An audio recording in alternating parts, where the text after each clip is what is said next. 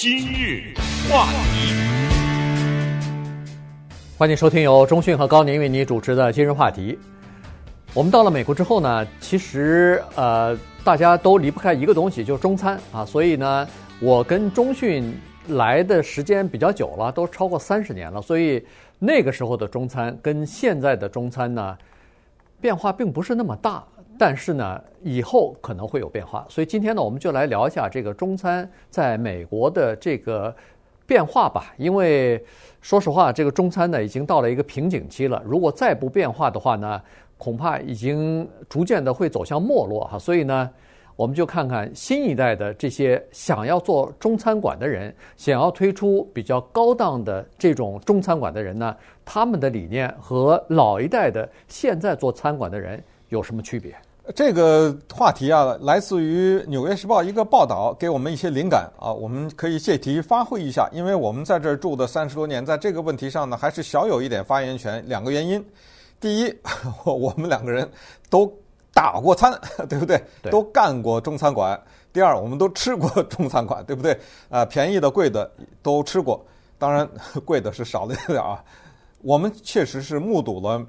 中餐馆的变化，而且我们两个还有一个经历，我们还经历过在纯粹的白人社会的中餐馆，嗯，不像在这是什么南加州啊，这个放眼看去，对不对？呃，全都是华人。我们打工的那种中餐馆，你在奥克拉荷马，对不对？对，我那是 Madison Wisconsin 啊，雪国啊，威斯康辛啊，麦迪逊，那这个雪白的一个地方啊，可放眼看去全是白人啊，在那种地方的中餐馆，我也。打工，所以有点发言权。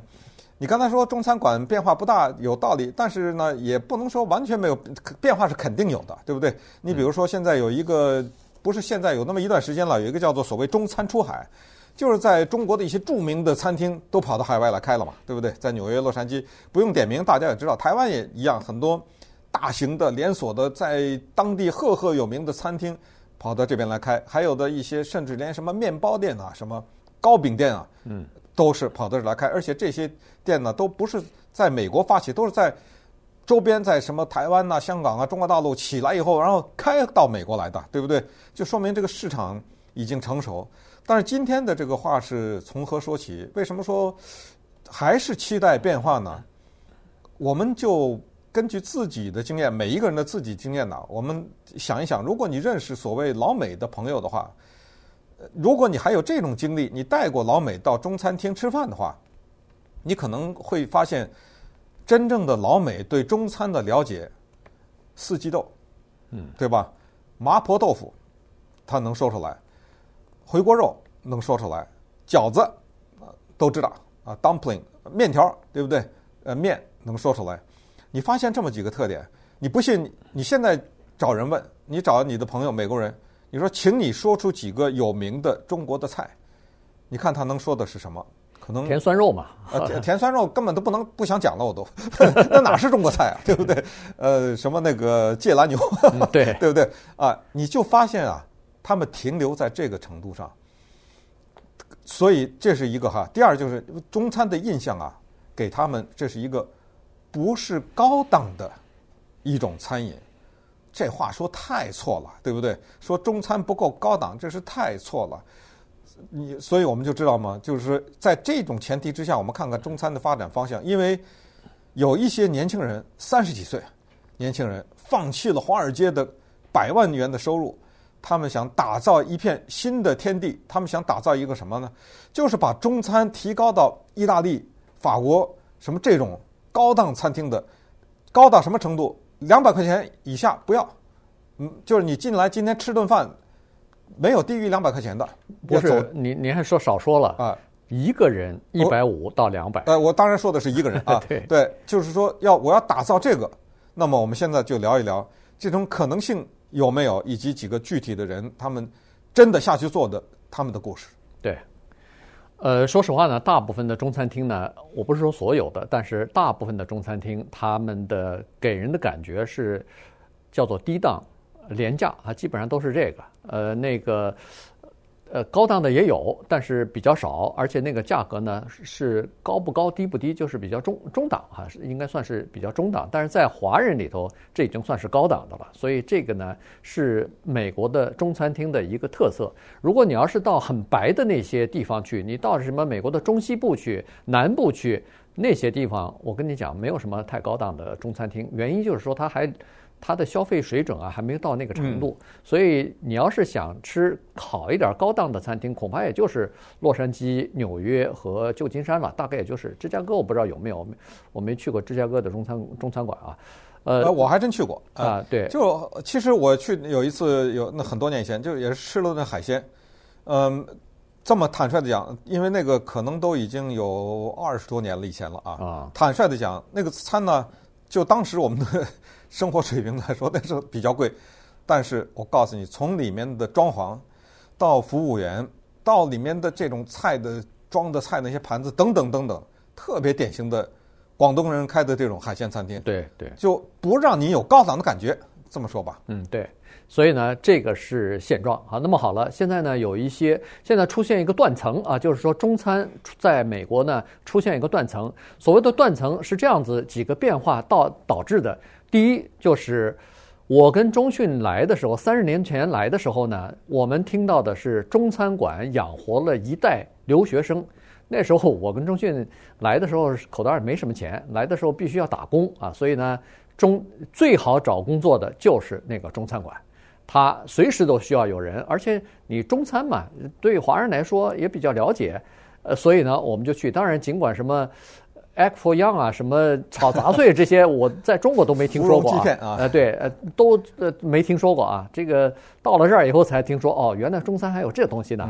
呃，这是新学到的。其实那真的，你到中国吃不到这些东西。幸运饼也没有啊。啊，对对对，所以那是另外的故事。所以在那个时候是养活呃一代留学生的，但是最近这十几年吧，呃，应该说不到二十年，十五年、十年来。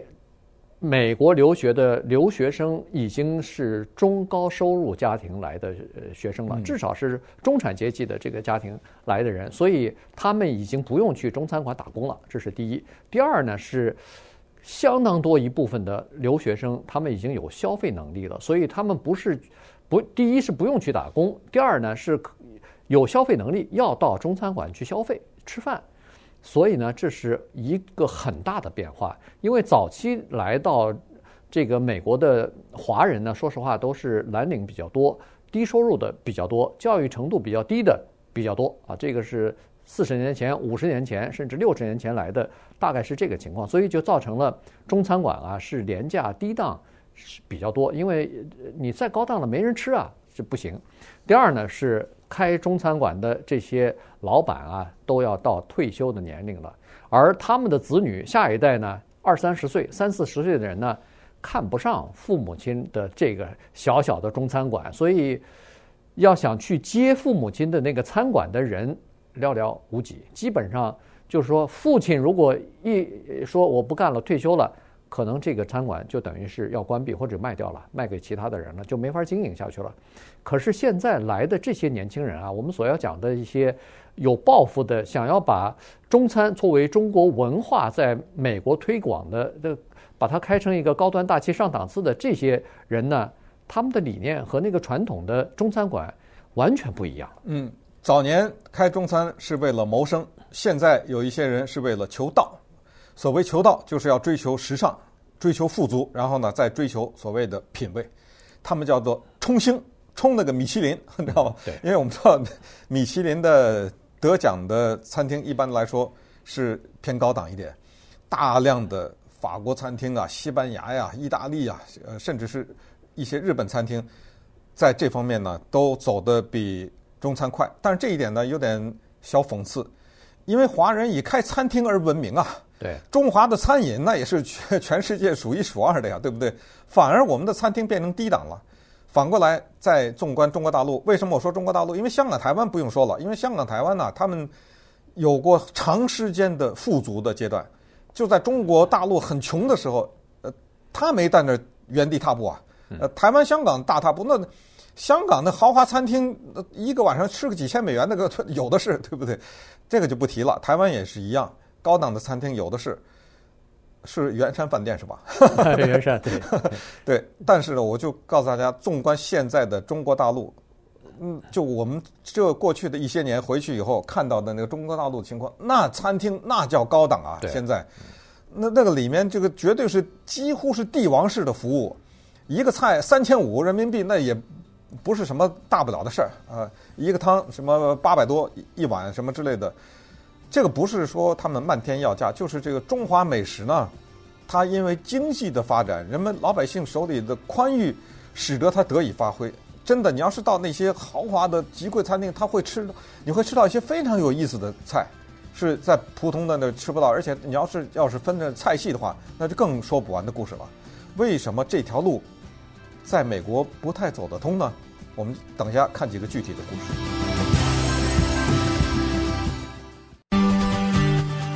今日话题，欢迎继续收听由中讯和高宁为你主持的今日话题。今天呢，我们跟大家聊一下在美国的中餐厅啊，它的变迁以及现在遇到的瓶颈，呃的这个目前的现状哈。呃，首先有一个年轻人叫做钟锦瑜啊，他是《纽约时报》专门还对他进行过采访的啊。这是一个年轻人，二三十岁的这么一个呃孩子啊。他是出生在叫做美食世家里边，因为家里头就是做餐馆的，在中国的武汉家里头开了二十多家餐厅的，大概也是个连锁餐厅吧。所以一开始家里头比较富裕嘛，所以送他去英国留学。